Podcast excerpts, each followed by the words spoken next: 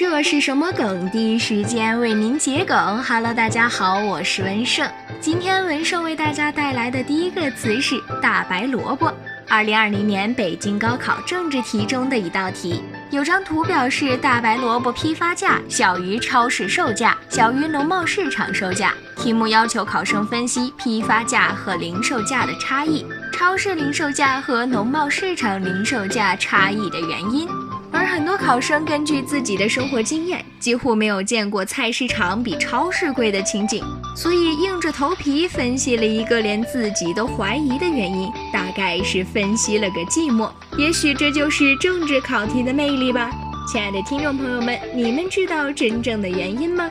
第二个词“小野香菜”是指结了婚的花泽香菜。七月八号，花泽香菜宣布和知名声优小野贤章结婚的消息。因为日本结婚以后，妻子要随夫姓，所以以后香菜在法律上的名字就是小野香菜了。但是他工作时的名字应该不会有变化，还是花泽香菜。